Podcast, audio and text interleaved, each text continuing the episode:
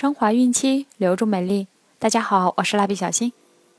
今天我们将要收听的内容是七招提升宝宝专注力。孩子坐不住，专注力差，确实会影响到孩子的学习质量。如果孩子常因此挨批评，可能也会影响到孩子的自尊心和自信心。七招教给您。提升宝宝专注力。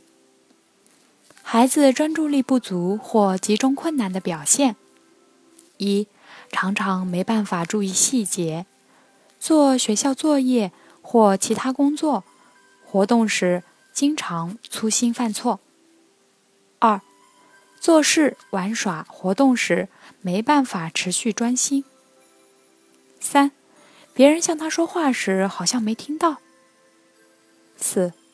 常常没办法照着告诉他该做的去做，也没办法完成功课和分内的工作。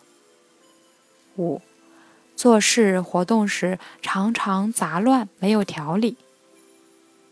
六、常常躲开，不喜欢或不情愿去面对需要花心思、持续努力的工作。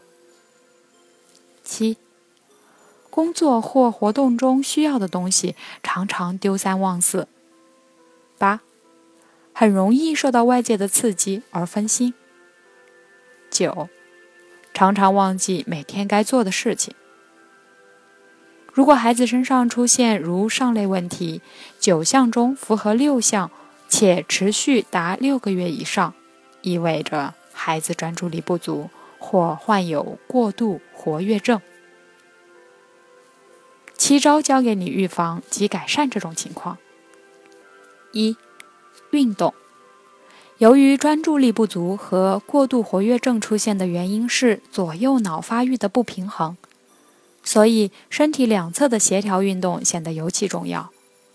例如，手脚交叉操、爬行和大器械锻炼，这些运动都能增强左右脑的协调能力、身体的平衡能力。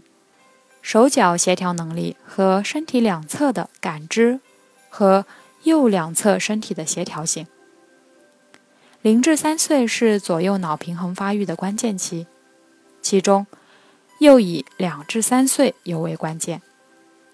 科学的交叉协调运动可以很好的预防左右脑的不平衡。二，按摩。科学系统的按摩能够帮助孩子增强身体意识，加强肌肉紧实度。按摩的方法除了我们经常用的抚触以外，还建议加入肌肉和关节按摩。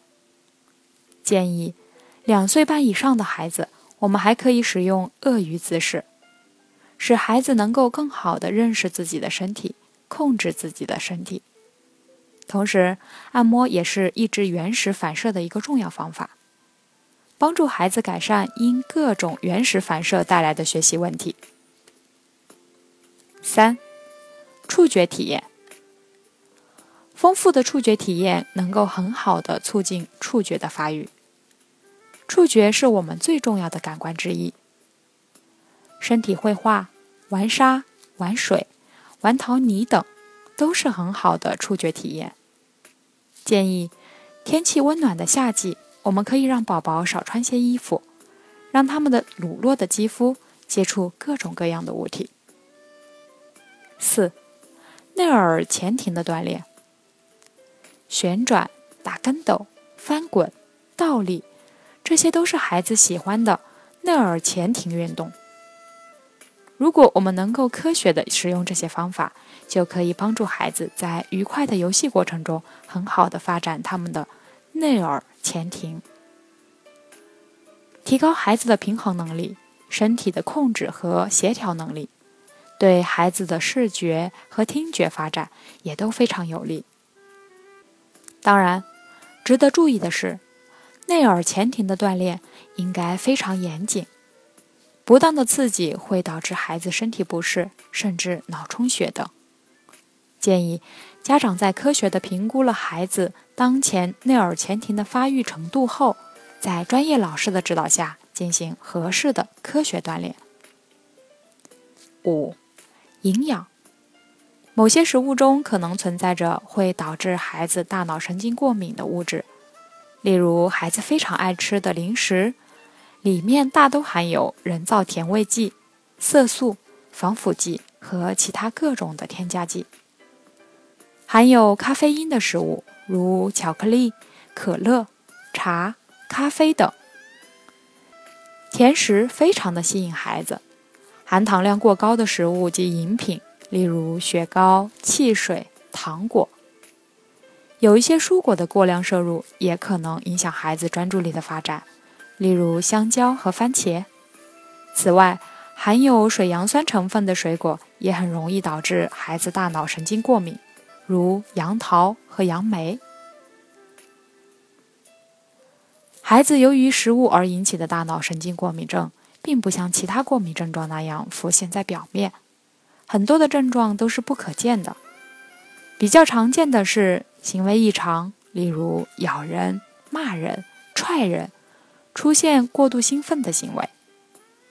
而这些因食物而引起的脑神经过敏的异常行为，很多时候也被人标签为专注力不足或过度活跃症。六，孩子专注一件事情的时候，父母不要轻易打断。父母总是喜欢抱怨孩子专注力不足，却不爱从自身去反省、寻找原因。父母是孩子最好的老师。很多父母在孩子专注一件自己非常感兴趣的事时，总爱找各种理由打断孩子，认为这是疼惜、关心孩子的体现，从来没有思考过，其实在这对于孩子来说是一个非常糟糕的行为。七。保证孩子高质量的睡眠。保证孩子高质量的睡眠是一件特别重要的事情。高质量的睡眠既有助于孩子专注力的提高，也有助于孩子身心的发展。无论是新生儿还是三四岁的大宝宝，都可能因为睡眠不足而引发很多问题。好了，我们今天的内容就先分享到这儿了。蜡笔小新，祝您的宝宝身体健康。我们明天再见，拜拜。